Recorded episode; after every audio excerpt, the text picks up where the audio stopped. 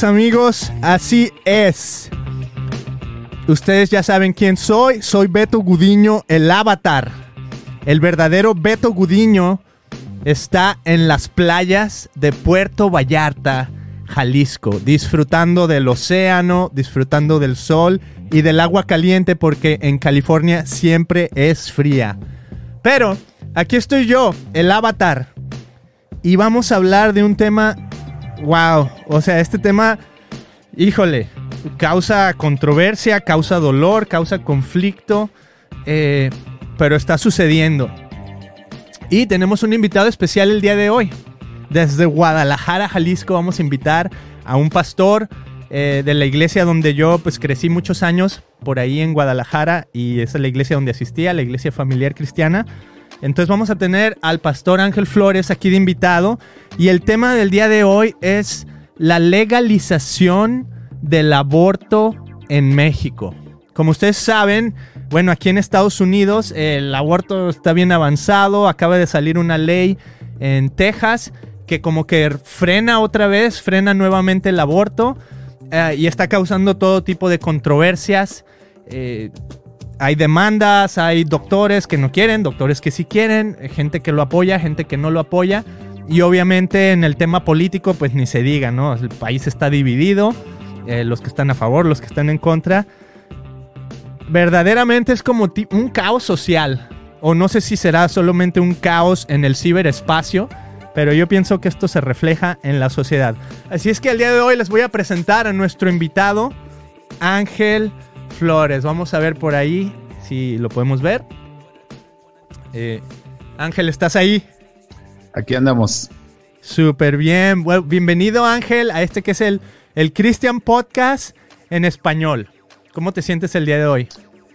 Eh, pues lo primero, Beto, Avatar de Beto, me da gusto ver al Avatar, aunque me cae mejor el verdadero Beto, pero qué, gusto ver al Avatar. A ver si no hago glitches aquí. Sí, sí, exacto, pixeleas. Y este, pues muy, me da mucho gusto este, pues verte y que tengamos una buena plática y también que esta plática pues le ayude a la gente que escucha y pues vaya filtrando sus propios pensamientos, ideas, pero también que escuche algunas propuestas, algunas ideas y, que eso sume pues a, poder concientizar a la sociedad, a la gente de, de las situaciones que vivimos, del mundo que vivimos y responder de la mejor manera a este mundo. Entonces, pues aquí muy contentos desde la hermosísima Guadalajara, saludando. Wow, súper bien. Pues un saludo a la Guadalajara, allá por donde estaba el verdadero Beto Gudiño en algún momento. Y Ángel, bueno, eh, yo como que me acuerdo por ahí que, que cuando yo estaba ahí en Guadalajara eras el pastor en la iglesia familiar cristiana y creo que por ahí en tus prédicas mencionabas algo así como que tú tenías un, pues como conocimientos médicos, o sea, eras doctor, algo por el estilo. ¿Me puedes recordar un poquito eh, ese lado de ti? Porque pienso que puede ser importante para nuestra plática cuando empecemos a hablar del aborto. Ah, ok, gracias. Bueno, sí, yo estudié la carrera de medicina, terminé la carrera, me titulé y trabajé como médico general, pues pocos años, como tres años. Y en ese tiempo hubo una transición muy importante en mi vida y pues en pocas palabras, Dios me llamó al, ministerio y empecé a servir en una congregación cristiana en Guadalajara como, como líder de jóvenes, en la alabanza y cosas así. Y después de unos años finalmente fundamos la iglesia donde, donde estamos. Entonces ya cuando hicimos esa transición, pues ya, ya no pude seguir ejerciendo la medicina. Entonces ya, ya la, la, carrera se fue quedando ahí a un ladito. Ahorita ya tengo 33 años como pastor. Pero bueno, pues fue, fue muy útil haber estudiado medicina. Hasta el día de hoy este, me, me sirve, ¿no? Es una herramienta más. Eh, y, y ese es más o menos lo que, lo que ha pasado con, con esa parte de mi vida. Súper, eso era. Entonces estudiaste medicina. Y también por ahí como que me acuerdo que tenías relación como con algún periódico, tal vez escribir en alguna columna de opinión, algo por el estilo. Eh, refrescame un poquito eso porque está un poquito relacionado con un post que hiciste en Facebook. Y bueno, a mí me pareció súper bien explicado y a lo mejor ahorita puedo leer un poquito de Mm. lo que dijiste ahí, pero platícanos acerca de esa relación de, de crear opinión en los medios. Ah, ok. Sí, pues mira, ya, ya ves que a cada persona, a todos Dios nos da algún don, algún talento y espera que lo pulamos. Y creo que me, me- me regaló Dios un poquito el, el- el poder escribir, el poder transmitir ideas ah, muy sencillas, muy básicas, pero, pero que, que sean de alguna manera accesibles. Y, y Dios permitió que yo, yo estuviera escribiendo semanalmente en un periódico, eh, pues que hasta el día de hoy es quizá de los, de los más acreditados de Jalisco, que es el Informador. Y en ese tiempo, pues eh, muchos años fue el número uno, el número uno. Entonces Dios abrió una oportunidad de escribir una columna semanal. Entonces cada, cada domingo publicábamos un escrito en una página que se llamaba la página de la fe. Entonces, este, pues escribía un rabino, un sacerdote, un pastor eh, evangélico, etcétera, y, y siempre estábamos como, como ah, generando ahí algún, algún escrito, pues obviamente ligado a la fe, a la fe de las personas, ¿no? Entonces tuve la- el privilegio de escribir en ese periódico 14 años, cada semana, cada semana, y ya de ahí, este, pues después Dios me permitió escribir algunos libros y, pues seguir ahí tratando de, de, plasmar en, en palabras este, conceptos, ideas o, principios ¿no? que, que Dios nos ha dado. Wow, está súper bien. Pues ahí está eh, un poquito de tu, de tu trasfondo. Bueno, yo te conocí también, pues como dije, ya como de pastor. Dices que tienes 33 años pastoreando. Wow, súper padre. Y bueno, ahorita aquí en el Christian Podcast en español tenemos un tema que como decía, o sea, es, controversial, es, es en, en un sentido a lo mejor inevitable, o sea, lo estamos viviendo. Y tú por aquí comentabas en Facebook, voy a leer un poquito de lo que dice. Dice, el cristiano y sus gobernantes. Estamos entrando a un tiempo donde, déjame ver qué dice, donde las autoridades están siendo escandalosamente contrarias a los principios de Dios establecidos en su palabra. Basten dos muestras muy recientes. Por decisión de la Suprema Corte de Justicia, el aborto será legal en todo el país y el personal médico no podrá negarse a practicar abortos por razón de conciencia o fe. Entonces viene la pregunta, ¿qué debe hacer un creyente ante estas situaciones? ¿Cómo aplica la instrucción de Romanos 13? ¿Debo someterme? ¿No debo resistir la autoridad? Y bueno, ahí creas, ah, sigues comentando así un poquito más, unos cinco ma- párrafos más. Y este comentario que hiciste en Facebook, o sea, tiene comentarios de la gente y tiene 59 veces ha sido compartido. Porque es un tema que nos está impactando a todos, ¿no? Como yo decía, aquí en Estados Unidos esto ya, ya causó controversia desde hace muchos años. Pero, Ángel, eh, bueno, en primera, ¿qué está pasando legalmente en México? ¿Qué es lo que tú estás observando como pastor, pero también como ciudadano de tu país? Eh, ¿Qué es lo que estás viviendo? Háblame un poquito acerca de estas circunstancias sociales que, puedes ver a tu alrededor. O sea, en relación al aborto, ¿qué se ve? ¿Qué dice la gente? ¿Qué, qué está pasando con la ley? Y bueno, vamos a empezar ahí. ¿Qué está pasando? ¿Qué es lo que tú estás viendo? Ok, sí, eh, me gustaría lanzar una idea que es de fondo y esa, yo sé que vamos a estar regresando a esa idea a medida que platicamos. Y es que es, esta situación del aborto es, es un tema global, o sea, es algo mundial, es algo eh, que en todo el mundo, eh, de una u otra manera, desciende, aparece, ¿no? Entonces, ah, me parece importante esto porque, porque a veces empieza uno el tema y es que la culpa lo tienen los del partido, no sé qué tanto, no es que los políticos fulanos, no es que las activistas, pero es algo mundial. Entonces, eh, eh, estamos hablando de algo que literalmente envuelve al mundo. Entonces, esa es una idea que, que me parece importante. Ahora, ¿qué, qué ha pasado en México? Ok.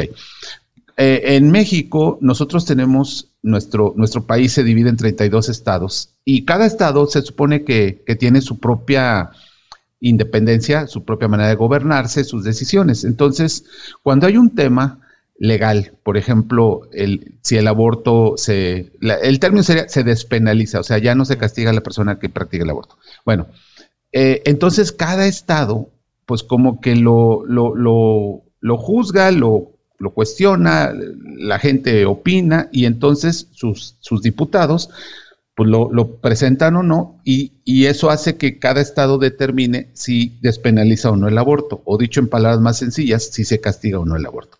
Entonces, históricamente, México, pues, no estaba permitido, no era legal, se, castigaba, aunque es, es, algo poquito ahí subjetivo eso, pero entonces empezó años atrás desde 1912, perdón, 2012 si no me equivoco, este o 2008, no no tengo el dato, pero empezó el, el que se pudiera despenalizar y donde sucedió por primera vez fue en la Ciudad de México. La Ciudad de México como, como una, ahora sí como una entidad, en ese tiempo era, era Ciudad de México nada más, pero ahorita ya es como un estado, por decirlo así, ¿no? Y ahí se despenalizó.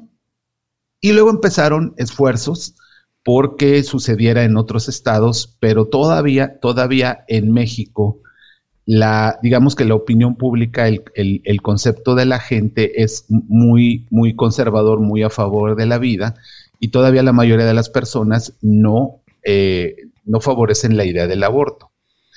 Entonces empezaron los esfuerzos y el segundo estado, si no mal recuerdo, donde, donde dijeron se, despenaliza el aborto fue en Oaxaca y eso debe haber sido el año pasado. Así es que ya teníamos la Ciudad de México y también Oaxaca, pero en Oaxaca se encontraron con un problema y el problema es este.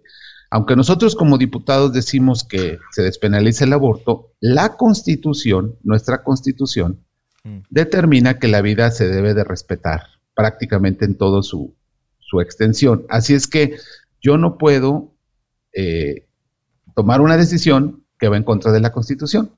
Entonces ahí se detiene y se detuvo en Oaxaca. Entonces en, en, todos los estados, en la mayoría de los estados de México, empezó a haber esa especie de debate y avanzaba, pero se detenía por el tema de la Constitución. Entonces, digamos que eso le daba al tema del aborto todavía unos años de estira y afloja y, y a ver quién, quién grita más fuerte o quién presiona más, ¿no? Pero ¿qué nos acaba de pasar?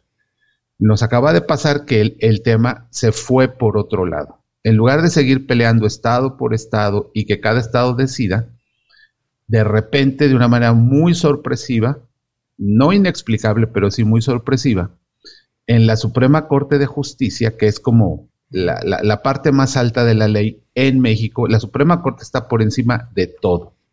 Y lo que la Suprema Corte decide es inatacable, o sea, no, no, te puedes amparar, no le puedes alegar, es, lo que dicen ellos es la ley. De una manera muy sorpresiva, eh, eh, los magistrados, pues obviamente alguien tiene que liderar el proyecto, dicen, eh, es, es urgente, es imperativo, es, es necesario que por encima de cualquier otro derecho y cualquier otra idea, respetemos la libre decisión de las mujeres. Entonces, para nosotros, el derecho más importante de todos es que la mujer tenga libertad para decidir. Todos los demás derechos quedan, quedan eh, en un nivel inferior. Entonces, ellos toman esa decisión hace unos días en respuesta a un, eh, vamos a decir, a un caso que se les presenta por un estado que no, no recuerdo ahorita si fue Coahuila, pero un estado les, les, les pregunta y ellos dicen, el mayor derecho es el de la mujer. Entonces, cuando ellos toman esta decisión, literalmente abren la puerta y ya no hay problema en ningún estado. O sea, absolutamente ningún estado, ningún eh, Cámara de Diputados tiene, tiene forma de decir, eh, no estoy a favor o no, no, no, no, no comparto esta idea, porque ahora desde arriba viene como la orden, como, como ordenándole a todo el país. Tú tienes que legislar, pero el derecho más importante siempre es el de la mujer a decidir. Oye, pero el, niño, el recién nacido, el, el, embrión tiene derechos. Sí, pero ese derecho está por debajo del el de la mujer. Entonces, eh, es, es, como que ya dejaron a un lado eh, la batalla legal Estado por Estado y a través de la Corte de Justicia, de la Suprema Corte, lo, lo, establecen. Aunque digamos esto tiene que ir siguiendo una serie de pasos, pero sí ha sido una situación muy escandalosa que, bueno, ahorita todavía el país está, está muy agitado y, creo que apenas empieza un movimiento en contra de eso que ya se está organizando, pero así tratando de resumirte, eso es lo que está pasando. Wow, entonces lo que estás diciendo es, ah, la Suprema Corte toma esta decisión y entonces, o sea, la lucha antes era en la Constitución, ya está establecida, la Constitución es nuestra ley, pero la Suprema Corte también tiene, eh, bueno, más bien mi pregunta es, ¿qué pasó con la Constitución entonces? O sea, la Suprema Corte de Justicia tiene más poder que la Constitución o la Constitución eventualmente eh, se va a modificar debido a esta decisión de la Suprema Corte. Es, e, ese es exactamente el tema. La constitución fue, fue eh, preparada, fue promulgada por, por todos los diputados constituyentes, o sea, por los representantes de muchísimos mexicanos, y todos esos diputados se pusieron de acuerdo en, en declarar en la constitución lo, lo que era fundamental para el país. Entonces la constitución debe de ser, debe de ser la garantía absoluta porque es, es la ley final, ¿no? Entonces, e, ese es como, como lo que ha resguardado a, los países, su constitución. Luego, por si no fuera suficiente esto, que sí lo es, México en diferentes eh, épocas ha suscrito tratados internacionales, o sea, se ha unido a, países que, han, han, escrito tratados para, para defender ciertas cosas. Entre ellos existen algunos tratados que garantizan el respeto a la vida o el derecho a la vida, prácticamente desde su concepción. Y México ha suscrito esos, esos tratados. O sea, México se ha unido, ha dicho yo también, y eso le crea una responsabilidad. O sea, no es nada más de que yo firme, pues porque se me antojó. Si yo firmo, yo tengo que dar cuentas de respetar esos tratados. Así es que por todos lados la vida ha estado blindada, ha estado garantizada.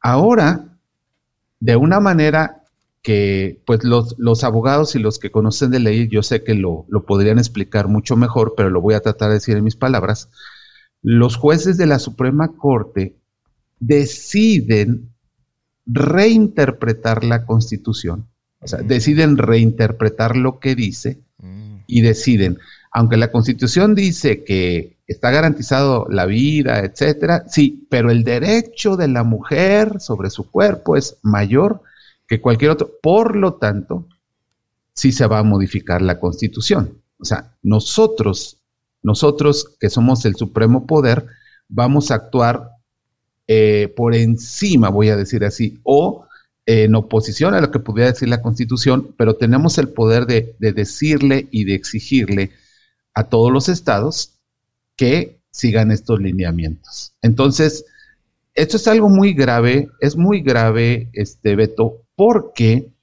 significa que, que los guardianes de la ley, los que deberían de velar porque se cumpliera, desgraciadamente están ellos mismos afectando, cambiando, reinterpretando, acomodando, pasando por los procesos de la misma ley que deberían de defender para imponer una estrategia, una manera de pensar. Entonces, esto es, digo, es tan grave como que, no sé, el, dueño de un banco eh, decide abrir el banco y decir a qué hora se abre y a qué hora se cierra y, a quienes deja entrar y les deja sacar lo que quieran. Y tú dices, no, espérate, tú y todo tu personal son para, para cuidar el banco, para, para que nadie robe, para que se hagan las cosas bien.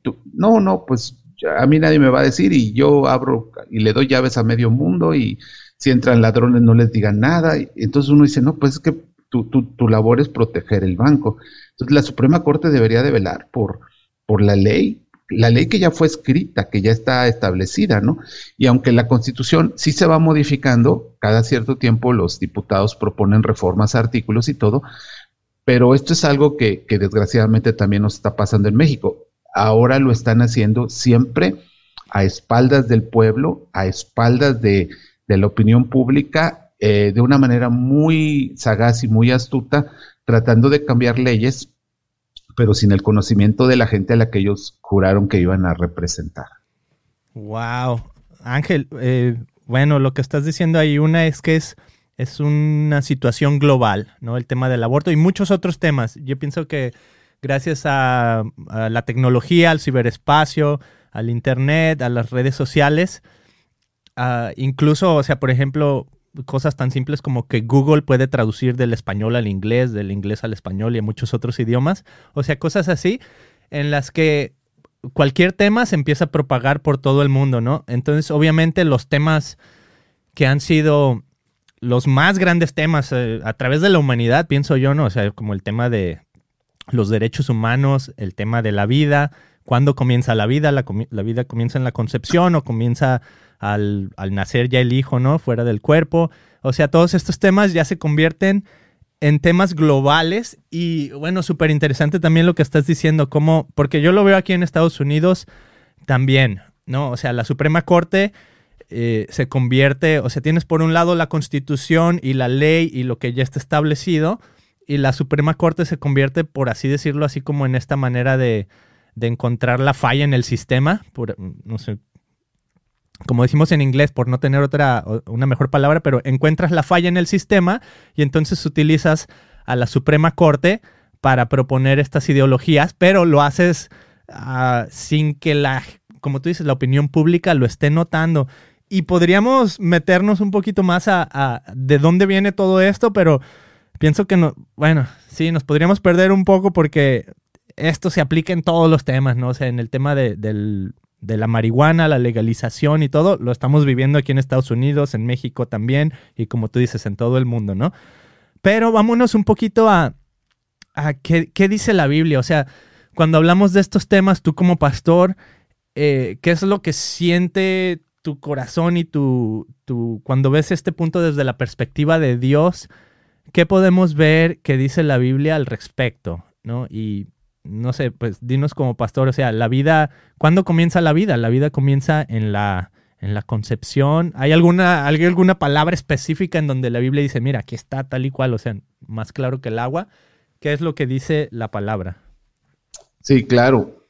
La, la Biblia, Dios le da un, un, valor absoluto a la vida y desde que la concede, desde la concepción, hay, hay un valor ya real total intrínseco de la vida.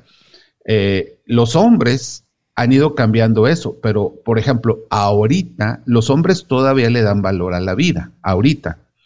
Si tú, ah, si una persona, por ejemplo, mata a un bebé recién nacido, los hombres lo castigan por tomar una vida. Aunque ese bebé tenía un día de nacido, tenía horas de nacido, si alguien lo mata, los hombres lo castigan a esa persona como asesino porque le dan valor a la vida. Mm. Ahora, desgraciadamente los hombres han puesto un límite en respetar esa vida al nacer. Pero curiosamente, y, lo, lo han visto allá en Estados Unidos, un día antes de nacer, todavía la, la, mente del hombre ha concebido que se puede acabar con esa vida un día antes de nacer y ya no es el delito de tomar una vida. Recordarás hace unos meses en, el estado de Nueva York, o en la ciudad de Nueva York, no, no, sé exactamente, este, se, se, llevó la ley a ese, a ese grado, porque el, el, aborto siempre es las primeras 12 semanas y luego hasta los seis meses, y, y, allá en Nueva York dijeron, no, no, no, hasta los nueve meses todavía es, es válido el, el aborto. Entonces, el hombre le ha dado valor a la vida, pero ya no se lo concede antes de nacer, ni unos meses antes, mucho menos en la concepción, lo ha ido recorriendo. Ahorita es al nacer, pues ya, ya cuenta como ser humano y ya se le tiene que respetar la vida. Pero Dios desde el principio dijo, desde la concepción, ahí hay vida, ahí hay valor, es un ser independiente, es un ser único. Dios dice que es, es un ser irrepetible y la ciencia médica lo, lo confirma, porque cuando tú tienes un ser, aunque no ha nacido, ya tienes un ser único, nadie en toda la existencia de la humanidad tiene el mismo ADN que ese ser, nadie tiene las huellas digitales de ese ser, nadie tiene las pupilas de ese ser, el tono de voz. Entonces, es una, una obra única que nunca ha existido ni existirá. Dios le da valor a eso.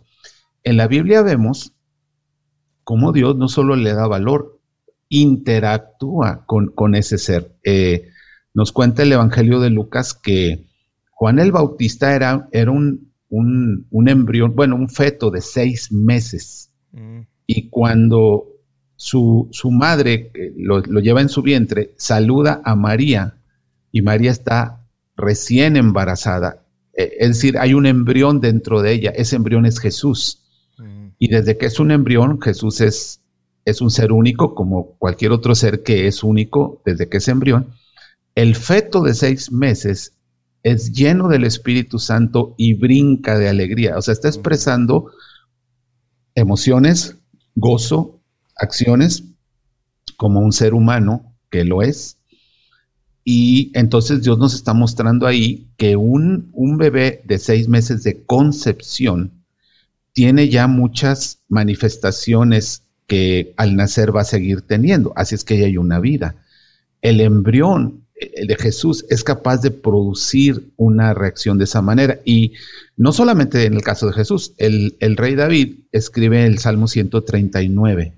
Y en el Salmo 139, eh, digamos que Dios le, ha inspirado para, para decir cosas que, que, son increíblemente ciertas. Dice, por ejemplo, no, no fui oculto de tus ojos, aunque me entretejieron en lo más profundo de la tierra. Mi embrión vieron tus ojos.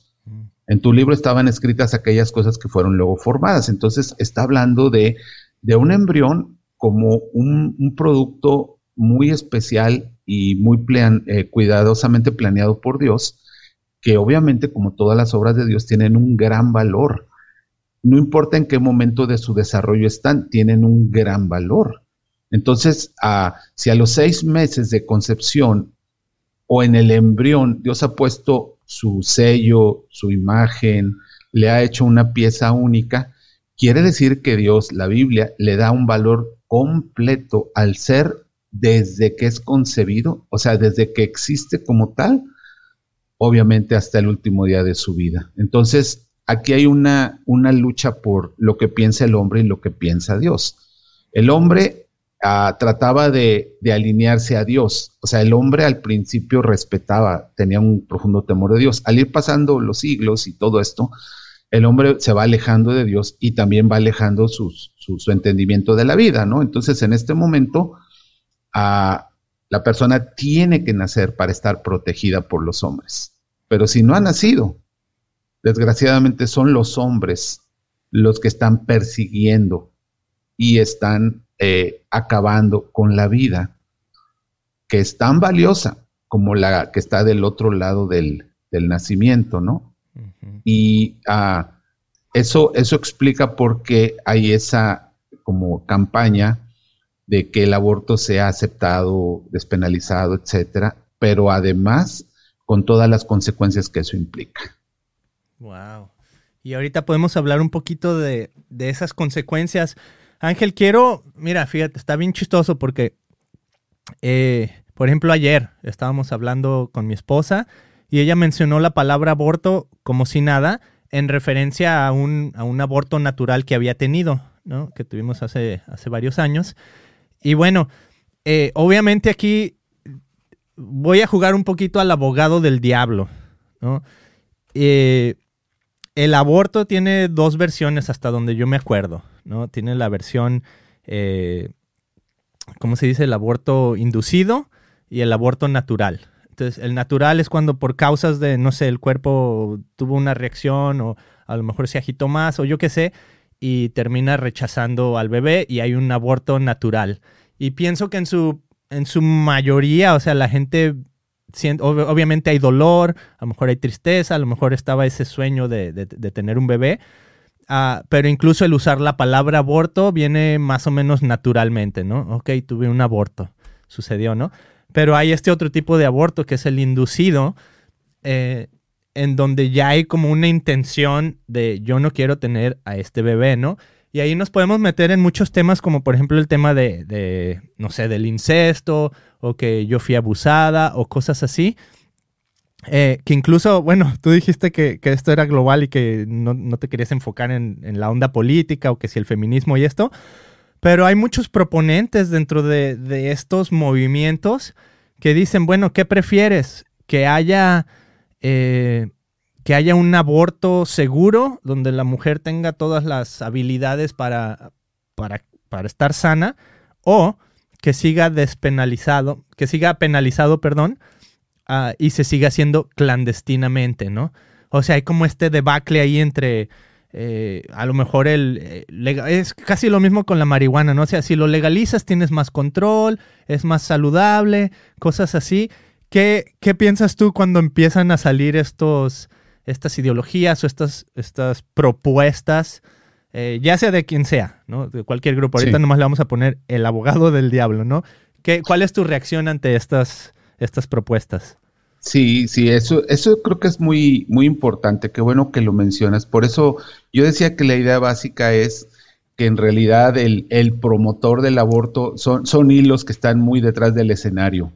Mm. Y creo que a veces eh, el no darnos cuenta de eso nos hace estar en, en batallas y en pugnas y en hasta en, en, debates muy fuertes que creo que se pasan de la raya eh, sobre personas que piensan de un lado y de otro, pero que finalmente ellos no son los que lo están haciendo, ellos están expresando su opinión.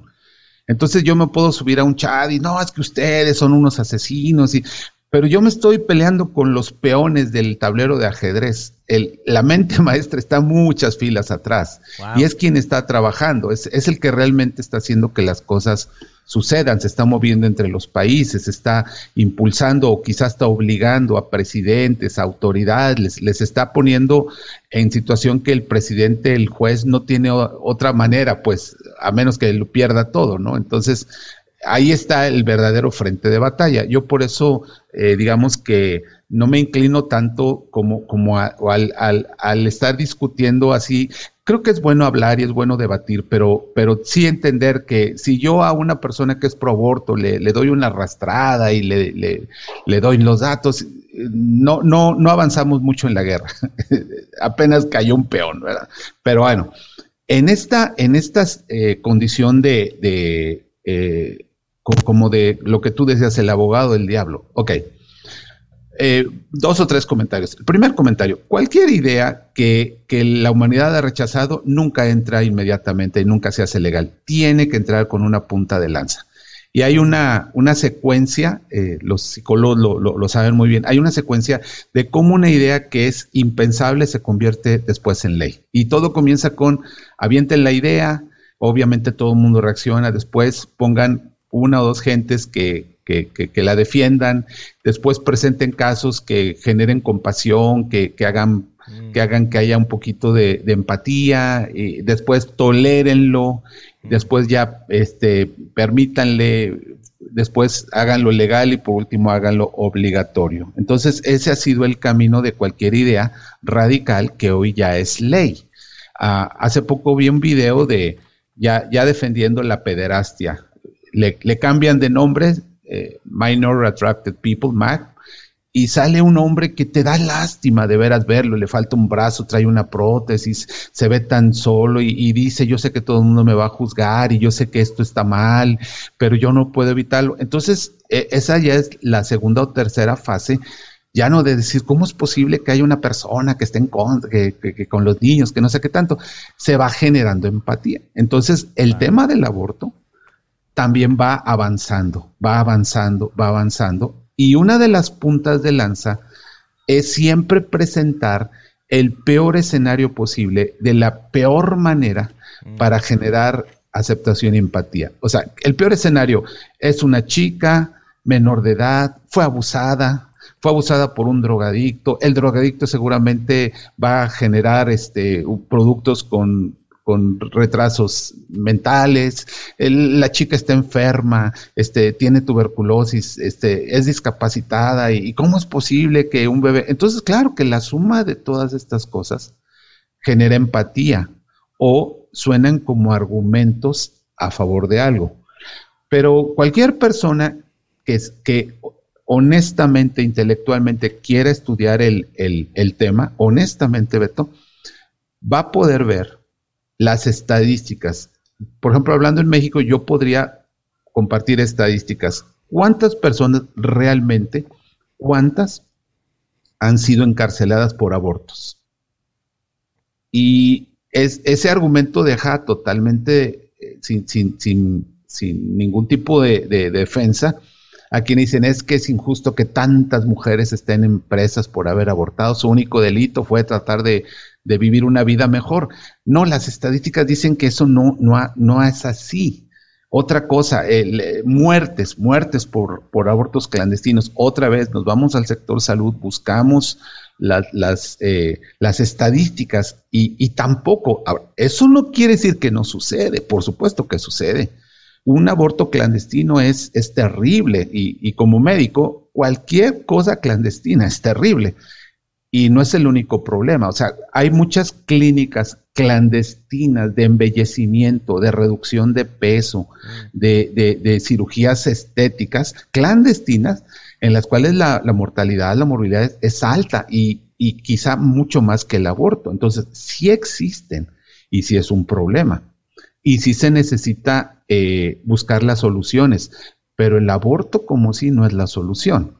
Ahora, si, me dices, bueno, pero a ver, entonces, ¿qué se hace? Ok, en el caso más extremo, y otra vez está documentado, en el caso más extremo es respetar la vida.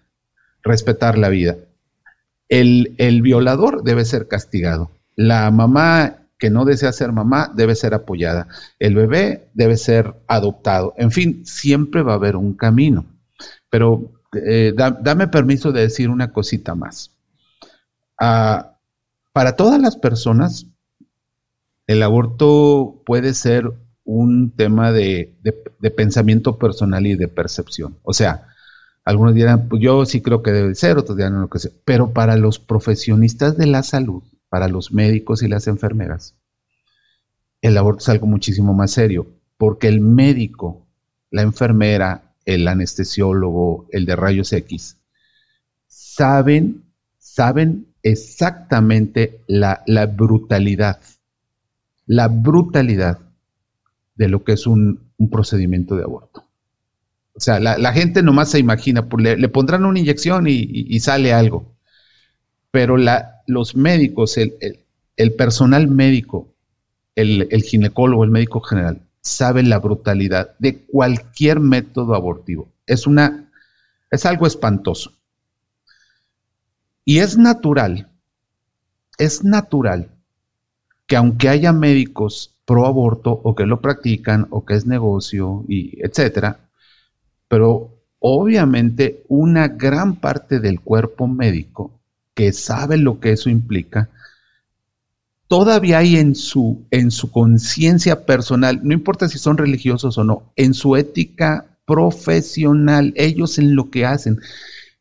Los médicos han muerto por proteger a la gente del COVID. Los médicos han pagado un precio, médicos en general, es mm. terrible por ayudarle a la gente, porque eso está en su corazón. Ellos están para ayudar y para preservar la vida. Cuando, cuando esto se convierte en ley, aquí en México, o bueno, cuando pasa esto que hemos dicho, es natural que muchos médicos dicen, yo no puedo hacer un aborto por razón de conciencia. O sea, como lo quieran decir, pero yo no puedo hacer eso que me piden hacer. Es, es, espantoso, es atroz, yo no lo puedo hacer. Invoco razón de conciencia o incluso hasta mi fe, porque soy creyente, pero si no, simplemente porque, porque yo sé lo que es arrancarle pedazos de cuerpo a un ser vivo. Entonces, ahí está la, la objeción de conciencia. ¿Y qué fue la segunda cosa que hizo la Suprema Corte? Poner la objeción de conciencia y la objeción de fe por debajo de los principios de la mujer tiene el derecho supremo. O sea, esto es, híjole, mano, de veras, de veras, yo, yo pocas veces hablo con tanta intensidad y pasión por algo, pero es algo, es algo de veras como, como que te vuela la cabeza porque dices, ¿de qué tamaño es realmente el problema? Que es querer obligar a personas que no quieren hacer algo porque saben lo que eso implica y decir legalmente lo tienes que hacer, o vas a ser sancionado, vas a, vas a, pagar muy caro el precio de no hacer eso. Entonces, por eso, por eso cuando, cuando viene el debate y a ver, pero ¿qué pasa con las violaciones y todo? Claro que hay argumentos, por supuesto que hay argumentos, claro que hay estadísticas.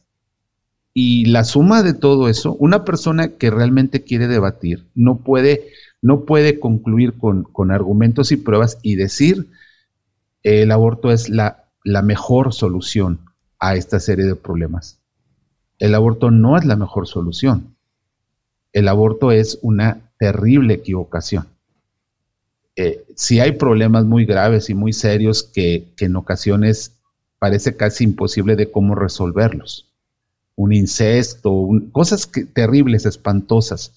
Pero aún así, eh, la suma de dos, er, de dos errores no, trae un acierto un, error, una falta, un pecado, como le queramos llamar, no se resuelve con, otra cosa peor o como yo diría, el, el, abuso espantoso de un violador no debería de castigarse al niño mm. por lo que hizo el papá biológico.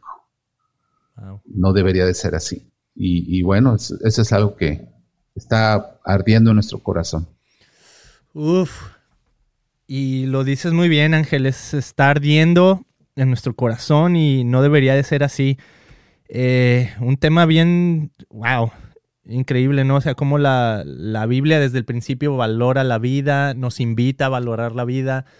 Eh, igual como dices que con el tiempo el hombre, a mí se me figura así exactamente lo que dice Romanos, ¿no? Dice el hombre en Romanos 1 o 2, no me acuerdo. Eh, algo así como que el hombre perdió su sentido de ser humano. ¿no? Y se comporta tal vez hasta como animal. Y este, y, pero, o sea, ¿cómo, ¿cómo podemos como sociedad empezar a llegar a estos, a estos lugares? Incluso, eh, o sea, llegar a los niveles en que tienes que legalizar algo y decir, ok, tú te tienes que someter a esto porque esto es, esto es la ley, ¿no? Y ahí es donde me, bueno, me gustaría como concluir con esta con esta pregunta, ¿no? Entonces, ¿qué debe hacer un creyente ante estas situaciones, ¿no? O sea, como igual en el mismo libro de Romanos, ¿no? Donde te dice que, los hombres ya no saben cómo ser hombres, eh, después te dice, oye, obedece a tus autoridades, ¿no?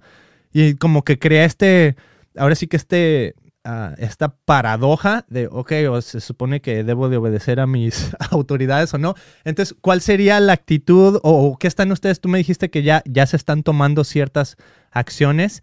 Eh, ¿Nos puedes dar un poquito de luz en, cuáles son los pasos que están tomando tal vez las personas que están en desacuerdo, los que dicen, eh, tal vez como tú dices, ¿no? Como creyente, oye, eh, yo no puedo practicar esto por razones de fe o por razones de conciencia, yo no puedo practicar esto. ¿Qué pasos se pueden tomar? Claro, bueno, la, la, en el caso legal, la Suprema Corte, como te decía, es inatacable. Sin embargo, la sociedad o la iglesia, en fin, todos, tenemos todavía el derecho a la libertad de expresión. O sea, de, decirle de las formas que nos parezcan adecuadas, no es una buena decisión, no estoy de acuerdo, viola hasta la propia ley, ¿no? Entonces, en mayor o menor grado, la, iglesia y la sociedad, pues estamos levantando la voz. Eh, yo escribí ahí en el Face, pues que nuestro, nuestro deber principal es orar, pero el segundo es levantar la voz y, decir o debatir o, desarticular ideas equivocadas y decirlo a funcione o no, o, tengamos el éxito que esperamos o no. La luz siempre debe ser luz, ¿no? La luz no, no brilla cuando dice, entonces todo va a quedar iluminado. A veces es nada más para que haya un testimonio de que algo congruente y, recto se dijo en un mundo muy oscuro, ¿no? Entonces, este, aquí apenas eso tiene unos días, están pidiendo al, a la sociedad el domingo 3 de, octubre, pues hacer alguna manifestación pública ordenada con todas las cosas que se deben de respetar, pero, pero sí decirle al, al gobierno y a las autoridades, oye, eh, ese camino no es el que queremos, Claro que tú tienes las riendas y el poder, pero no es lo que nosotros queremos. Entonces es un tipo de, manifestación. La parte más importante, la más importante por supuesto, es, orar y el, buscar de parte de Dios el, aliento y la sabiduría para caminar este camino tan, tan difícil, ¿no? Pero yo diría, Beto, me quedaría con algo y es eh, la fuerza del amor. No hay nada más poderoso que el amor. Y ah, eso no lo debemos de perder nunca. O sea, yo, yo puedo debatir, yo puedo, yo puedo estar eh, cara a cara con manifestantes, pero, pero yo no puedo darme el lujo de no amarles, porque si no les amo, entonces ya perdí todo, ¿no? Si lo pusiéramos en el contexto de 1 Corintios 13, que dice, si yo hago y tengo profecía y, dono todo mi dinero y, tengo la fe y, hago milagros y no tengo amor, dice, mm, no sirve de nada. Entonces, finalmente, el, el amor es lo más poderoso porque tenemos que amar a nuestros enemigos, tenemos que amar a los que, a los que están haciendo leyes injustas, tenemos que amar a los que a los que van en contra de lo que nosotros decimos, incluso a los que nos persiguen o a los que nos atacan por, por defender la verdad. Eh, ese es un valor que no debemos de perder. Y lo que yo haga, este sería quizá uno de mis puntos finales, Beto, lo que yo haga lo debo hacer por amor. O sea, yo tengo que debatir y yo tengo que levantar la voz y yo tengo que, que, que, confrontar ideas, pero por amor. O sea, no, no, no, puedo hacerlo lleno de odio o lleno de, un deseo de, violentar a la otra persona, ¿no? El apóstol Pedro decía que cuando tú tienes que presentar defensa de tu fe, cuando alguien viene y te cuestiona, ¿por qué tú eres esto, no? ¿Por qué tú eres tan discriminatorio? ¿Por qué tú eres tan, tan este, conservador? Lo que nos digan, ¿no? Y dice, santifica al Señor en tu corazón y está siempre preparado para presentar defensa. Y luego dice, con mansedumbre y con reverencia. Estas son dos actitudes, mansedumbre y reverencia. La persona eh, debe ser tratada con, con, un respeto, una dignidad que Dios le ha dado. Entonces, todo eso es, es esencial, pero eh, si llegamos a un escenario donde la, la autoridad me pone contra la espada y la pared, por ejemplo, yo soy un médico y tú haces el aborto o te te dejo sin salario un día o, te suspendo 15 días.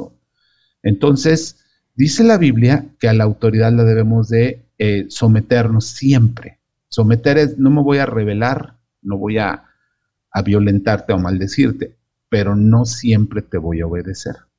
Yo puedo someterme a ti sin obedecerte. Yo lo puedo hacer te, exijo que hagas el aborto, no lo voy a hacer. Pues te castigo 15 días, está bien, estoy sometido a eso, como los apóstoles. Prediquen, no prediquen a Jesús, no podemos dejar de, decirlo. Pues los vamos a meter a la cárcel, pues estamos listos. Y no, no vamos a violentar ni vamos a maldecirlos. Y estuvieron siempre sometidos, pero no siempre obedecieron. Entonces, eh, creo que la iglesia de hecho, ya lo ha sido muchas veces en muchos países, solo que quizá en esta parte del occidente no, no es tan evidente, pero en muchos países la iglesia siempre ha sido eh, perseguida y la iglesia de Cristo siempre honra a sus autoridades y está sometida a ellos. No los maldice, no, no, no, no los manda al infierno, no, no los condena, solo hay uno que tiene el poder y la autoridad de condenar. Pero hasta el día que Él condena, él siempre le ofrece misericordia al más terrible de los pecadores. Entonces, este, pues nosotros debemos de, ser motivados por amor y a presentar defensa con mansedumbre y con reverencia. Wow, ahí está el llamado Ángel. Muchísimas gracias, qué buen llamado. Uno, a orar, otro, a levantar la voz, pero levantar la voz haciéndolo con mansedumbre y reverencia a la otra persona, que es como nos invitaba, eh, dijiste Pedro, uno de los apóstoles de Jesús. Wow, Ángel, pues muchísimas gracias por habernos compartido en esta mañana. Muchísimas gracias por darnos un poquito de luz, un poquito de esperanza, eh, por darnos un poquito de entendimiento de qué es lo que está sucediendo. Tal vez si hay personas que no se están dando cuenta de esto, de abrir los ojos, de ver lo que está pasando. Como dices, a veces se hace mucho de esto, eh, pues detrás de cámaras, por así decirlo.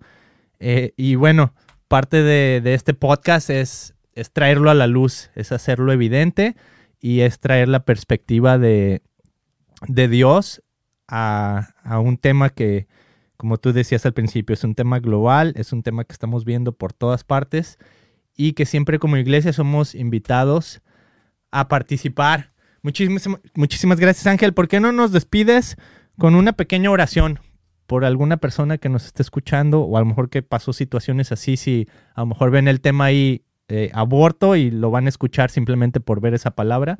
Eh, despídenos con una oración. Claro, con mucho gusto. Eh, Dios mío, gracias, gracias por esta conversación y por permitir que por los medios se vaya a difundir y solo tú sabes cuántas personas lo llegarán a escuchar y cuál será su opinión y su conclusión. Oramos por cada persona que lo escuche, Señor, que, que esto le ayude a, filtrar, a, meditar en su corazón, no solamente una postura, una opinión, sino muchísimo más, algo más importante que es su conexión contigo. Padre, oramos que cada persona que, que de alguna manera llegó a, esta, a estas palabras, encuentre una manera eh, de conectar contigo, encuentre esa luz, esa, esa vida eterna que, Jesús da y que lo, lo, pueda conectar contigo, pueda reconocer que sigue siendo un Dios real y personal y que en Jesús nos das una relación maravillosa. Así es que gracias por cada persona y gracias también por este, eh, este esfuerzo que, está haciendo Beto y las personas que están con él. Nos da muchísimo gusto ver eso, Señor, y te damos gracias. Igual pedimos que, que le bendigas a él y a su casa. En el nombre de Jesús. Amén. Muchas gracias, Ángel.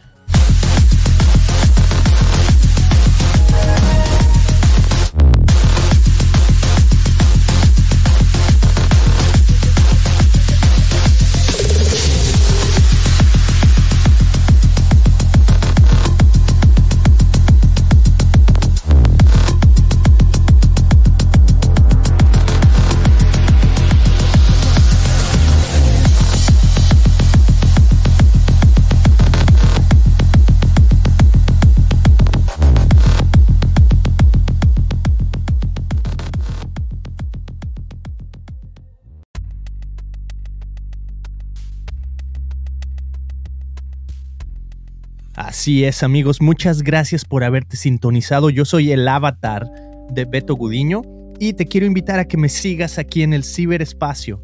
Si quieres darle un like, si quieres seguir este podcast donde nos estés escuchando en Spotify o en Apple Podcast, déjanos cinco estrellitas, haz un review por ahí, dinos qué te pareció. Queremos escuchar qué opinas. También puedes visitar encore.fm diagonal el Christian Podcast y nos puedes mandar un mensaje de voz. Me encantaría escuchar de ti. ¿Qué opinas? Me puedes seguir en redes sociales. Busca Beto Gudiño en Google y por ahí voy a aparecer en Instagram, en Twitter, en YouTube, en donde tú quieras, porque soy el avatar, entonces estoy en todo el ciberespacio. Nos vemos en el siguiente episodio. Saludos.